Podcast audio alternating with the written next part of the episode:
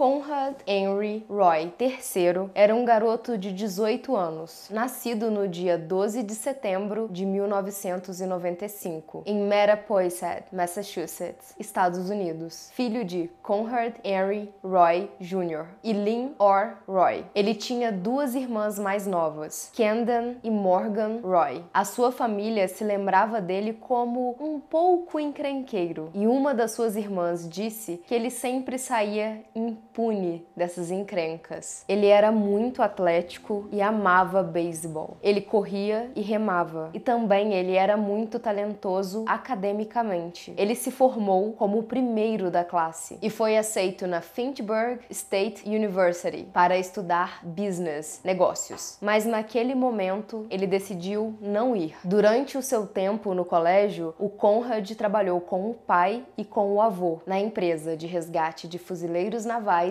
da família, a Tucker Roy Marine Towing and Salvage, na área da Nova Inglaterra. E então, no verão de 2014, aos 18 anos, ele tirou a sua licença de capitão, após se submeter a diversas horas de aulas noturnas. Ele parecia ter uma vida boa e perfeita, mas por trás de tudo isso havia uma tristeza profunda. Desde muito jovem, ele lutava contra a sua ansiedade social. E à medida que ele ficava mais velho, essa ansiedade evoluiu para um transtorno de ansiedade e depressão. Ele viu vários conselheiros e terapeutas durante a adolescência, mas nada parecia realmente estar funcionando para o Conrad. E então, aos 17 anos, ele tentou tirar a própria vida pela primeira vez, mas não seria a última. Ele teve uma overdose de paracetamol e ao mesmo tempo que ele estava tendo a overdose, ele conversava com uma garota online e ele disse para ela o que estava acontecendo. Ela entrou em pânico e ligou para a polícia. Os paramédicos então chegaram e conseguiram salvar o Conrad. Em 2014, o Conrad começou a fazer um diário em formato de vídeos contando como estava a sua cabeça, o tipo de luta que ele estava passando. Aqui é Conrad Henry Roy. Esse é meu terceiro relato sobre ansiedade social. A ansiedade social para mim é a incapacidade de funcionar bem, da maneira que você quiser e em situações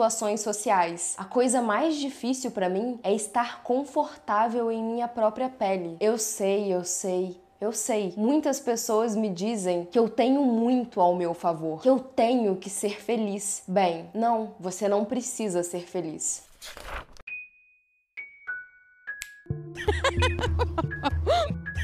Bem-vindos a mais uma sessão do Clube Excêntricos. Eu sou a Mia. Certifique-se, por favor, se está inscrito no canal, se o sininho está ativado e se os últimos vídeos chegaram até vocês. Se puderem, curtam, compartilhem com um amigo e chequem a possibilidade de se tornarem membros desse canal ou fazer uma contribuição pelo Pix. A maioria desses vídeos serão desmonetizados, mas a gente acha importante trazê-los aqui. De qualquer forma, se vocês não puderem ajudar ajudar financeiramente, assistam a um outro vídeo do clube depois desse, já ajuda bastante. Bora lá? Antes da gente continuar nessa história, eu tenho dois avisos. O primeiro é que vamos ter diversos gatilhos. Então, se você estiver com pensamentos suicidas ou se você não estiver se sentindo no melhor dos momentos, não continua, vá para um outro vídeo mais engraçado, mais divertido, mais sobrenatural e tá tudo bem. Agora, se você for continuar, o segundo aviso é que existe uma outra pessoa nessa história, Michelle Diane Carter, nascida em 11 de agosto de 1996, em Plainville, Massachusetts, filha de Gil e David Carter. Ela era apenas um ano mais nova do que o Conrad. Ela tinha 15 anos quando se conheceram, mas na época que esse caso realmente se desenvolve, ela já tinha 17 anos. Os dois se conheceram na Flórida em 2000 2012. Ambos estavam visitando parentes. No entanto, à medida com que eles conversavam, eles acabaram descobrindo que ambos eram de Massachusetts e que a Michelle morava apenas uma hora do Conrad. Uma coisa bastante importante de ser dita é que ela estava tão doente quanto Conrad. A Michelle frequentava a King Philip Regional High School em Renton. Ela desenvolveu um transtorno alimentar entre os 8 e 9 anos e foi aí que ela passou a se cortar. Ela estava sob prescrição de medicamentos psiquiátricos desde os 14 anos e ela era aconselhada pelo Hospital Maclean em Belmont. Ela era quieta e atlética, assim como Conrad. Seus colegas até votaram nela como a mais provável de fazer o seu dia feliz. Ela era uma menina doce. Michelle e Conrad, apesar de morarem muito perto, na verdade só se encontraram duas ou três vezes. Só que eles tinham um relacionamento online muito intenso. Porém, embora a mídia rotule o Conrad como namorado da Michelle, essa descrição foi usada pela Michelle, mas não pelo Conrad. Ele a considerava uma amiga. Ambos se comunicavam diariamente. Eles se falavam em diferentes mídias sociais e a Michelle ajudou o Conrad com várias lutas mentais. Ela o impediu de cometer suicídio várias vezes. E isso foi ao longo dos anos. E todas as vezes ela o aconselhava a buscar ajuda. Ela dizia: se você não for buscar ajuda profissional, eu farei por você. Vou chamar alguém para ir e ajudá-lo. De acordo com os documentos do tribunal, o Conrad teria sido agredido fisicamente pelo pai e abusado verbalmente pelo avô, e ele tentou tirar a própria vida em outubro de 2012, depois de se encontrar extremamente depressivo por conta da separação do seu seus pais. Depois de saber que ele estava tentando tirar a própria vida, a Michelle o desencorajou a fazer o mesmo entre 2012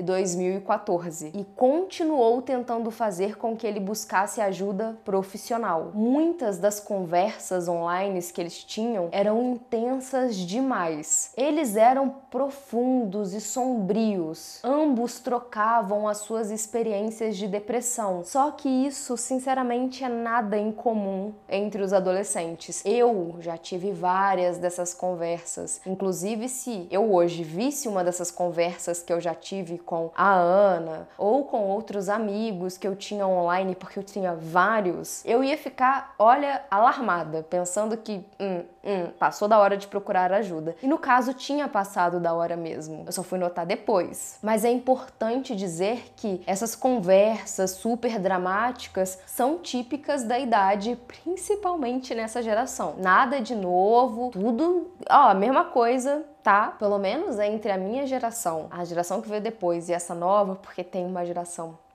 entre, que eu sou bem idosa, é tudo de boa. Você ter essa conversa bem deprê, bem profunda, é, não tá de boas, tá? Procure ajuda, mas não é incomum. Não é o ponto aqui do caso que torna ele diferente. Ai, eu sofro. Ah, música triste. Ah, minha vida acabou. Ah, normal, normal se chama adolescência. E falta de tratamento psicológico. E banda ruim também. Muita banda ruim. Ai, umas escolhas péssimas de cabelo. Ai, umas maquiagens que eu não sei por que, que eu já fiz isso comigo. Hum, umas franjas que. Não tô falando que a minha franja tá uma beleza hoje, mas uma falta de banho que ninguém explica, um sebo no cabelo, um cheiro insuportável. Isso é comum da adolescência. Só que, ao que parece, aqui passou um pouquinho do ponto, né? Mas é que essas conversas super intensas de você minha vida. Ah. Isso comum. Falar que vai tirar a vida? Uh -uh. Comum não. E se seu amiguinho tá falando sobre isso e ele não tá buscando ajuda, pode intervir. Vai na boa, mas pode intervir. O Conrad disse várias vezes que um dia ele retiraria a própria vida. Esse era um tema comum para ele. E ele disse para Michelle que já tinha um plano, que ele já tinha pesquisado como ele ia fazer, que já estava programado. Ele não sabia exatamente quando, mas que ele faria, ele faria. Ele só estava esperando o momento certo. E não existe momento certo para isso. Se chegou nesse momento, é o momento da terapia,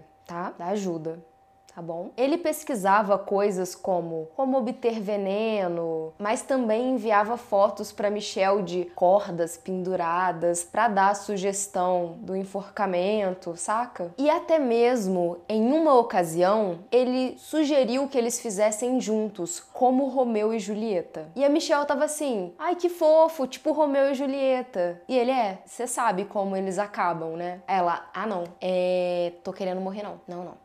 Como eu já disse aqui diversas vezes, ela tentava incentivar o Conrad a buscar ajuda e tentava convencê-lo de que tirar a vida não seria uma boa solução. Uma vez ela disse para ele: "Eu não quero que você morra. Eu me certificarei de que você tenha pelo que viver. Não fiquem muito abalados, calma que lá vem mais coisas. Fiquem de boa, sosseguem as periquitas." Mas aí, conversas profundas de adolescentes, né? Porque quando eu tinha essa idade aí, também soltava várias frases de efeito. Significava nada. Então, no verão de 2014, o Conrad estava lutando contra sua depressão mais do que nunca. Só que nesse ponto, ele internalizou tudo. Externamente, ele parecia bem, mas por dentro, ele não havia estado pior. A sua família pensava que finalmente ele tinha superado a depressão. Em 12 de junho de 2014, Conrad, sua mãe e as suas duas irmãs vão até a praia em um passeio para tomar sorvete. E a família do Conrad se lembra dele nesse momento como um menino otimista. Eles não poderiam estar mais errados. Embora ele estivesse meio antissocial durante o dia, porque ele estava o tempo todo no celular, provavelmente mandando mensagens para Michelle, a mãe dele pensou que, gente, essa geração que não sai do celular, então assim, problema Nenhum. Só que naquela noite ele sai de casa dizendo que vai encontrar um amigo e que ele não vai voltar para o jantar. Ele entrou na sua caminhonete e saiu. E essa foi a última vez que viram o Conrad. Na manhã seguinte, a família acordou e não encontrou o Conrad em lugar nenhum. E esse era um comportamento muito estranho para ele. Primeiro porque ele nunca tinha feito isso antes. Então, a sua mãe liga para a polícia. Bom, tem que esperar pelo menos 42 horas, né, para registrar uma pessoa desaparecida. Não, não. Ah, mas 24 horas. Não, não. Você pode fazer um boletim assim que você der falta desse indivíduo, tá? Não tem que esperar porra nenhuma. Se o cara da delegacia, no caso policial, falar que é para esperar, você fala assim: hum, a corregedoria vai gostar bastante de saber ó, que você não quer registrar essa pessoa desaparecida. E aí, se eu encontrar ela morta, o que, que eu faço? Hum? Porque sim, você pode registrar essa pessoa como desaparecida no momento que você der falta dela, tá? Não tem essa regra aí das 24 horas, nem 72 horas. E antes de falar, eu pesquisei. A mãe do Conrad fez super certo. Deu falta, não é da personalidade da pessoa, ela nunca fez aquilo, não é uma coisa comum, pode ir na delegacia. Eu só sugiro não ficar fazendo boletim de ocorrência à toa, né? Ter um pouco mais de certeza aí. Por quê? Porque se essa pessoa de fato desaparecer. E aí tem sei lá quantas vezes que você foi lá falar que essa pessoa desapareceu porque ela atrasou 10 minutos, ninguém vai te levar a sério no dia que de fato ela sumir. E eu espero que ela não suma. Então só tenha um pouco de bom senso. Afinal, é tudo uma questão de bom senso. A mãe deu uma descrição do carro do Conrad para a polícia e imediatamente os policiais saíram em busca do carro e do Conrad. E não demorou muito para que o encontrassem. Embora não fosse o resultado que eles esperavam, um policial encontrou a caminhonete do Conrad no estacionamento do Kmart. E então o policial decide conferir o interior da caminhonete. No banco do motorista estava o corpo sem vida de Conrad. Conrad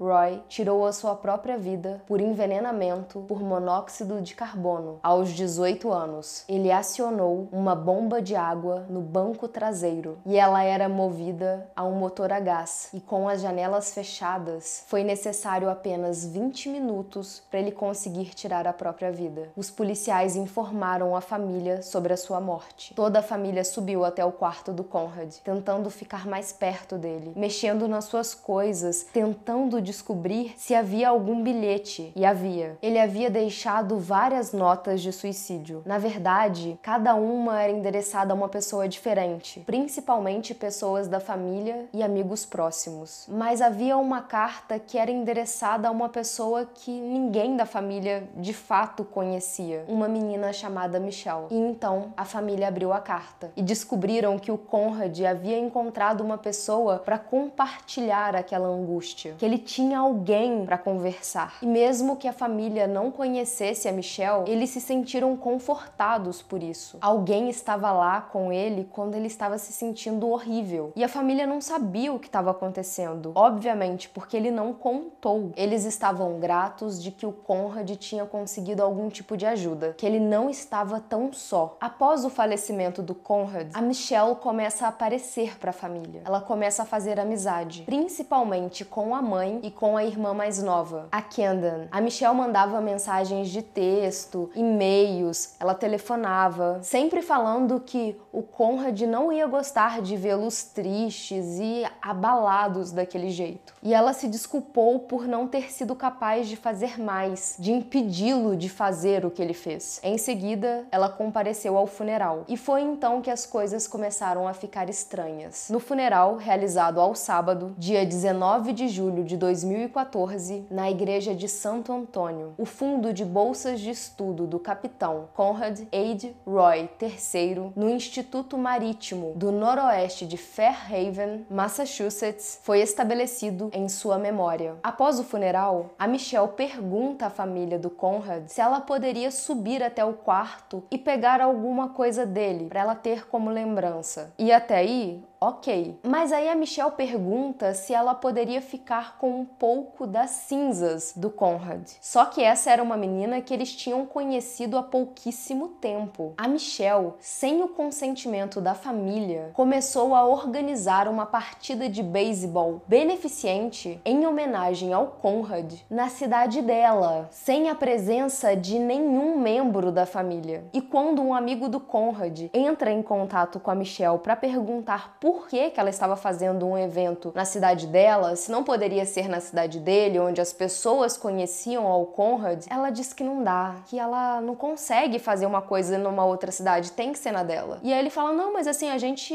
aqui a gente organiza". Ela fala: "Não, então pode ter dois, né? Dois eventos". E ele fica meio que tipo, tá, hã? E ela: "Mas você vai me dar os créditos, né? Você vai me dar os créditos de eu ter tido essa ideia maravilhosa dessa partida de beisebol, não vai? Ela vira uma ativista contra suicídio nas redes sociais. Ela escreveu uma vez nas suas redes sociais: Mesmo não tendo conseguido salvar o meu namorado, eu quero me posicionar para salvar o máximo de vidas quanto for possível. E esse seria um caso muito fácil para a polícia. Obviamente, o Conrad tirou a própria vida. Não parecia ter mais nada sobre o caso. Isso até um detetive, meio que aleatoriamente, porque o caso estava praticamente fechado, decidir ver os históricos do celular do Conrad. Tanto as conversas que ele tinha pelo celular, também as conversas que ele tinha pelo computador depois. E a namorada carinhosa e solidária que a Michelle parecia ser, agora tomava uma outra forma. Ela certa vez mandou uma mensagem para o Conrad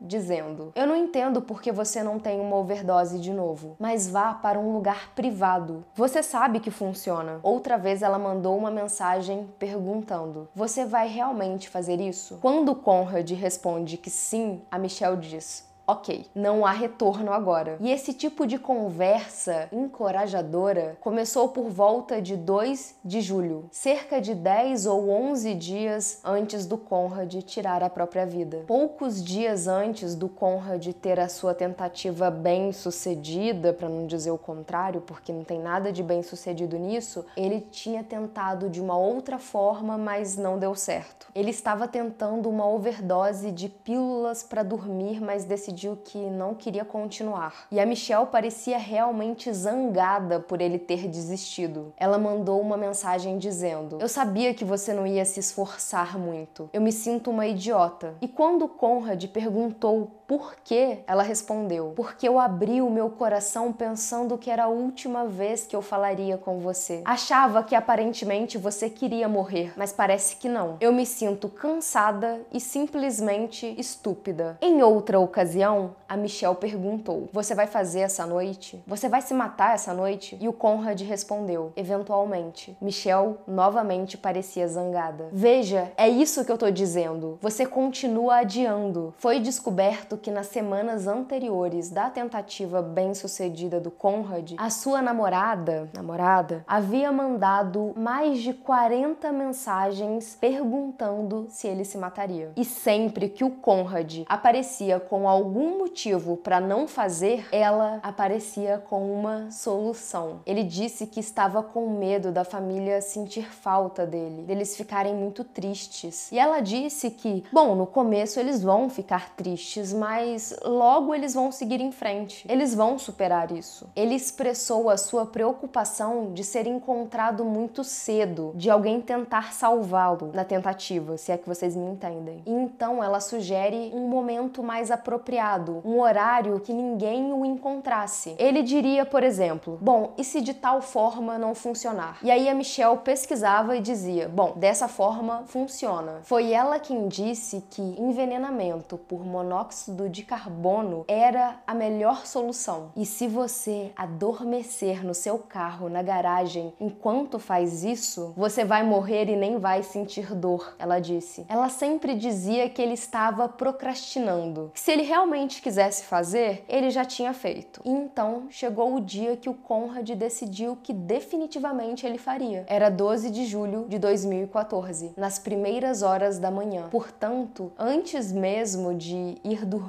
ele e a Michelle já estavam conversando. A Michelle disse: Por que você ainda não fez? Você disse que ia fazer. Eu não sei por que você está adiando. E ele respondeu: Eu também não entendo. Eu não sei. Ao que a Michelle responde: Então, eu acho que você não vai fazer. Tudo isso por nada. E mais uma vez o Conrad diz: Eu irei, eventualmente. E Michelle responde: Não, você não vai, Conrad. Você sempre diz que vai fazer, mas você nunca faz. Sempre será assim se você não agir. Os dois foram dormir, porque já era de madrugada, e voltaram a enviar mensagens por volta de nove da manhã. E ela perguntou pela milésima vez se ele iria fazer. E o Conrad disse que sim. E ele perguntou para ela se ele deveria fazer agora ou esperar até mais tarde, até anoitecer. E ela disse para ele fazer durante o dia, que era menos suspeito. Ela disse: vá, pegue a sua caminhonete e dirija até um estacionamento em algum lugar. Faça agora, cedo. Então os dois começaram a ter uma conversa normal sobre o dia deles, como namorados. E o Conrad disse: Eu não sei por que eu sou assim. Tipo, porque eu estou tão hesitante ultimamente. E a Michelle responde: Você hesita porque continua pensando demais e empurrando isso para longe. Você precisa apenas fazer isso, Conrad. Tudo o que você precisa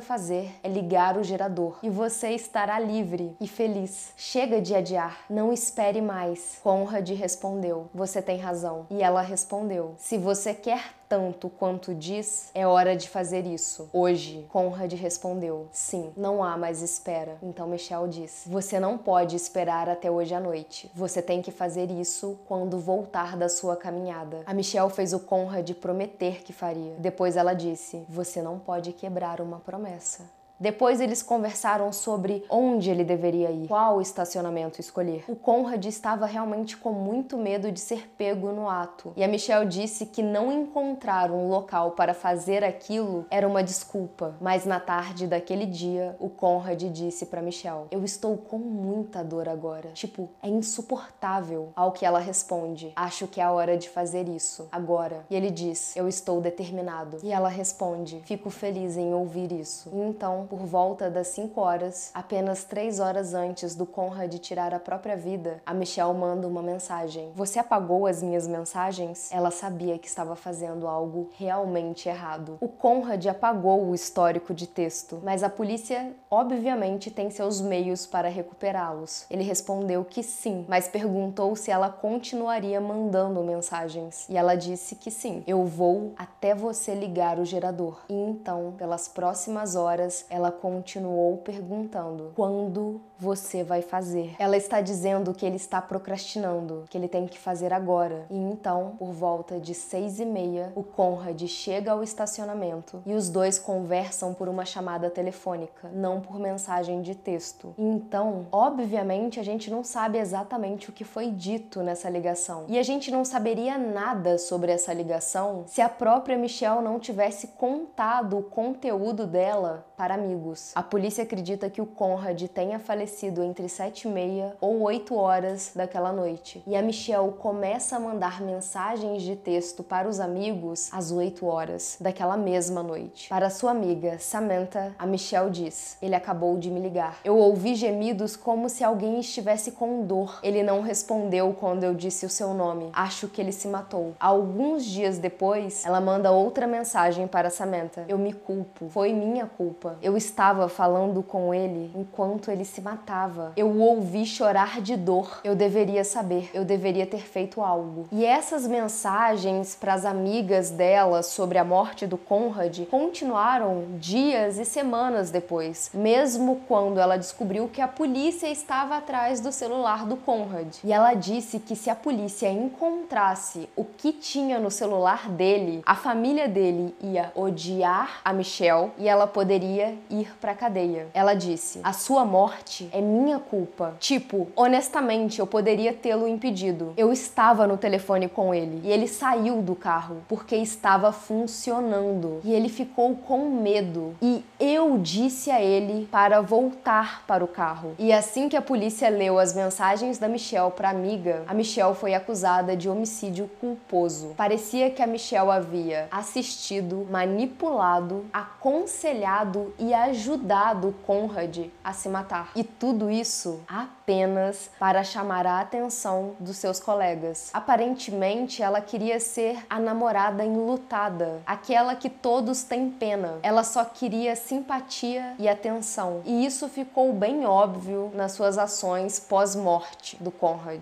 Quando ela começou a se tornar uma ativista, o evento na cidade dele, a vontade de ter as cinzas do Conrad e a principal principal prova de que a Michelle não tinha sido uma pessoa passiva ali no suicídio do Conrad é que ela diz que ele chegou a sair do carro porque estava funcionando e ela diz para ele voltar. E se a Michelle não tivesse dito nada ou simplesmente que, bom, chega, você tentou, não deu certo, segue em frente, para com isso, ele teria sobrevivido aquele dia. Talvez só aquele dia, mas muito provavelmente ele teria sobrevivido. A Michelle Carter foi considerada culpada por homicídio culposo em 16 de junho de 2017 e foi foi condenada a dois anos e meio de prisão. No entanto, em 6 de fevereiro de 2019, a sua sentença foi reduzida para 15 meses e 5 anos de liberdade condicional. Mas na realidade, ao que parece, ela ainda não cumpriu nenhuma pena, embora o crime tenha ocorrido em 2014, porque ela está tentando apelar da sentença. Eu não sei por que razão a Michelle fez isso, mas a gente tem que considerar que ela também estava doente.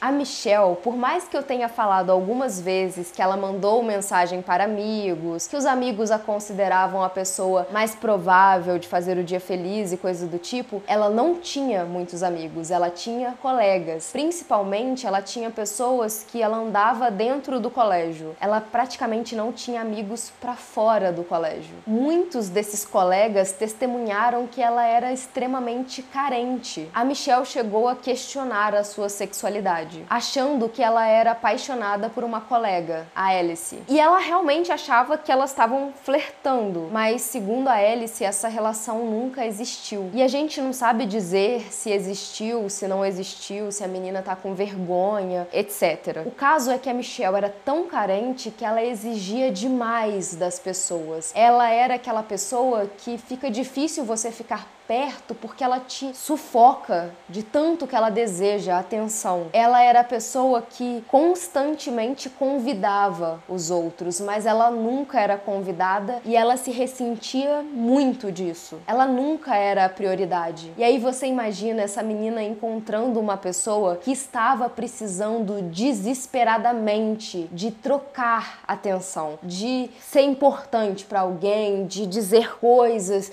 de ter alguém ali. E aí a Michelle poderia ser a prioridade dessa pessoa. E essa pessoa era o Conrad. Ele era um banquete para sua fome de atenção. Ela queria ser o personagem principal da vida dele e ela foi, de certo modo. Ela e o Conrad quase nunca se encontraram pessoalmente e eles moravam super perto, né? Uma hora de distância é muito rápido. E para quem conversa tanto e tal, por que não, né, se encontrar? Porque era algo tão idealizado, tão platônico que encontrar com essa pessoa quebraria a magia. Eles estavam vivendo uma espécie de sonho, de filme, de série, de ação, de drama, fantasia, que a realidade só iria estragar. O Conrad queria alguém para salvá-lo, para dizer você merece viver. E a Michelle precisava ser o centro das atenções, pelo menos uma vez. A Michelle, antes da morte do Conrad, mandou mensagens para essas colegas, amigas, dizendo que o seu namorado havia desaparecido. Ela estava tentando ver qual seria a reação dessas amigas. E é óbvio, elas ficaram preocupadas, elas perguntaram mais da Michelle, elas foram mais atrás, porque era uma história interessante e porque elas queriam prestar ajuda também. A Michelle era muito fã da Lia Michelle, de Glee. E o sinistro é que ela usava frases completas tanto da Lia quanto da personagem da Lia, a Rachel. E ela usava essas frases em conversas com Conrad, como se fossem frases dela. E eu imagino que muitos de vocês já saibam que o par romântico da Lia, tanto na série quanto na vida real, era o Corey Monteith, e ele morreu de overdose. E muitos acreditam que a Michelle queria ser a Lia. Um pouco demais, se é que vocês me entendem. Mas uma coisa que a gente deveria focar bastante aqui é que a Michelle era depressiva. Ela estava tomando medicações. E um pouco antes da morte do Conrad, as suas medicações foram trocadas. E uma troca de medicação pesada assim é perigosa. Um médico disse que ela poderia estar insana no processo da troca de medicamentos. E sério, gente, o Conrad e a Michelle tinham um relacionamento extremamente abusivo de ambas as partes. Ele ficava falando que ia se matar direto e aí ele sumia. E aí ela ficava desesperada, lembrando que eles conversaram por anos. E ela começou a mandar ele se matar, acho que sei lá, no último mês, assim, não foi uma coisa de longo prazo, só que foi extremamente efetivo, né? Mas, bom, foram anos dela conversando com ele, falando para ele se ajudar e tal. Nesse processo de, de, construção de relacionamento, ele foi extremamente abusivo com ela, porque você não diz pra uma pessoa que vai se matar e some, e depois aparece e hahaha. Não, nada não, não aconteceu nada. Hã?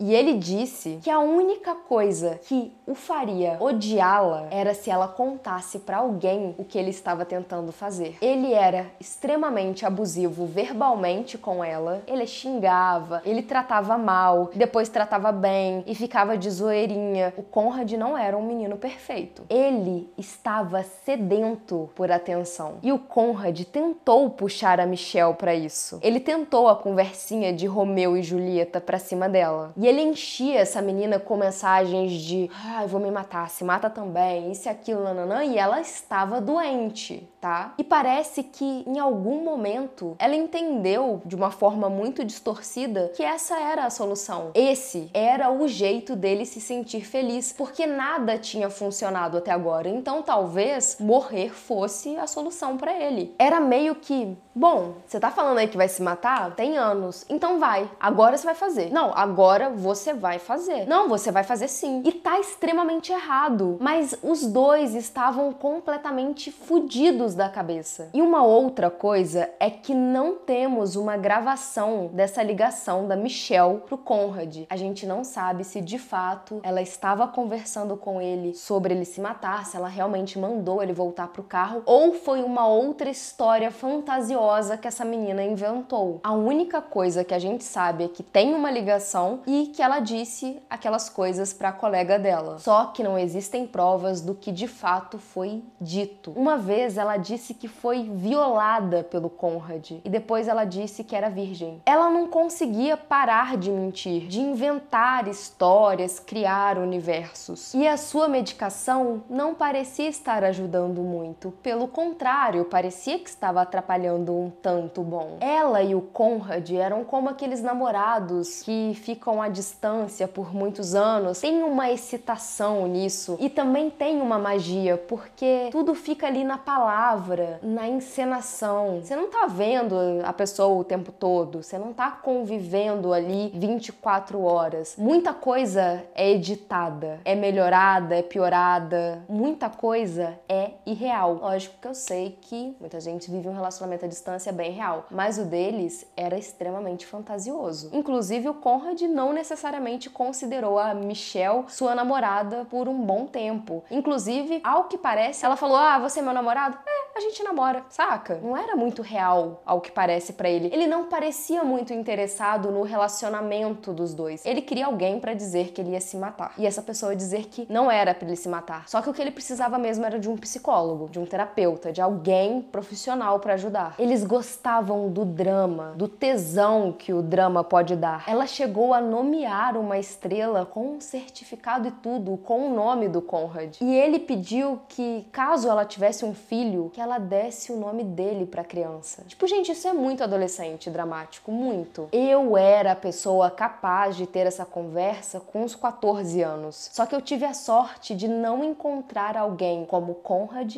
nem como a Michelle. E aí ninguém ficou me dando corda para eu ficar me enfurnando numa fantasia de tesão, suicídio, erotismo e etc. Ela queria desesperadamente ter intimidade com alguém. E não tô falando de sexo, eu tô falando de cumplicidade. E ele queria se nutrir de algo, se preencher. Eu realmente acredito que a Michelle estava desconectada da realidade. Não a faz menos culpada, mas eu não acho que ela estava vivendo essa realidade que vivemos. Ela parecia estar vivendo a sua própria série, o seu próprio episódio, o seu filme. E o Conrad era o seu par romântico. E isso tinha pouco a ver com o Conrad de verdade, porque ele não era um par romântico muito desejável, mas ele aceitava a fantasia quando ele queria. Porque quando ele não queria, ele era um babaca com ela. Ele só precisava estar lá. O resto ela podia fazer sozinha. Já ele, eu acredito que ele estava vivendo no mundo da sua própria dor, mas era um mundo real. Eu acho que a tensão que ele colocava na Michelle do eu vou me matar causava uma excitação nela de, sabe, essa adrenalina de filme, até um ponto que parou de causar essa sensação porque ela sabia que ele não ia fazer. E aí, a droga precisa ser mais pesada. Só a ameaça da iminência de morte já não era mais o suficiente. Cinco dias antes dele morrer, ela assistiu A Culpa é das Estrelas. E é possível que esse filme tenha abastecido bastante a criatividade da Michelle. Novas formas de vivenciar o seu drama. A Michelle é inocente? Não, mas ela precisa de muita ajuda. Ela nunca poderia ter estado em uma situação de tanto poder e instabilidade. Depressão, relacionamento tóxico, abusivo, ah, ficção, drama, isso tudo era demais para ela. Ela estava embriagada nessa história. Mas eu realmente acho péssimo enxergar as coisas de forma muito plana. E eu não acredito que o Conrad, porque ele morreu, de repente ele virou um santo. Ele nutriu esse mundo da Michelle. Se ela tivesse topado a história de Romeu e Julieta, até onde ele também insistiria para ela ir adiante? Só que não foi o que aconteceu. Ele foi quem morreu, não ela. Então a gente só tem a Michelle para culpar. E graças a Deus eu não sou nem do júri, nem a juíza desse julgamento, desse tribunal, seja lá o que for. Graças ao bom Deus, porque gente, eu não sei de verdade como proceder, o que fazer com a Michelle. Se você ficou interessado nessa história porque ela é bastante interessante, infelizmente, assista o documentário da HBO I Love You Now Die. E ao que parece, a nossa, no caso minha, amor de minha vida, a El Fanning está na produção de uma série sobre esse caso. Então a gente só fica aqui aguardando. É triste, né, que a gente fique aguardando uma ficção ali, né, de um caso real tão dramático, tão drástico, mas a gente sabe que nós somos podres e que a gente vai assistir essa série e vai ficar lá empenhado na história, que no mínimo sirva de um alerta para os pais e para você adolescente ou para você que tá nesse tipo de conversa. Começou a embrear muito nessa história aí de Romeu e Julieta, de muito triste, de vou me matar, nananã. Parou, parou, não é legal, não é maneiro. Pais, supervisionem os seus filhos. Eles conversam coisas loucas na internet. Que eu era essa criança, essa adolescente. Gente, é muito legal criar um mundo particular na internet, mas tudo tem limite. E não importa se o seu amiguinho vai dizer que nunca vai conversar com você depois. Se falou em suicídio, ele precisa de ajuda. É isso. Um beijo e tchau.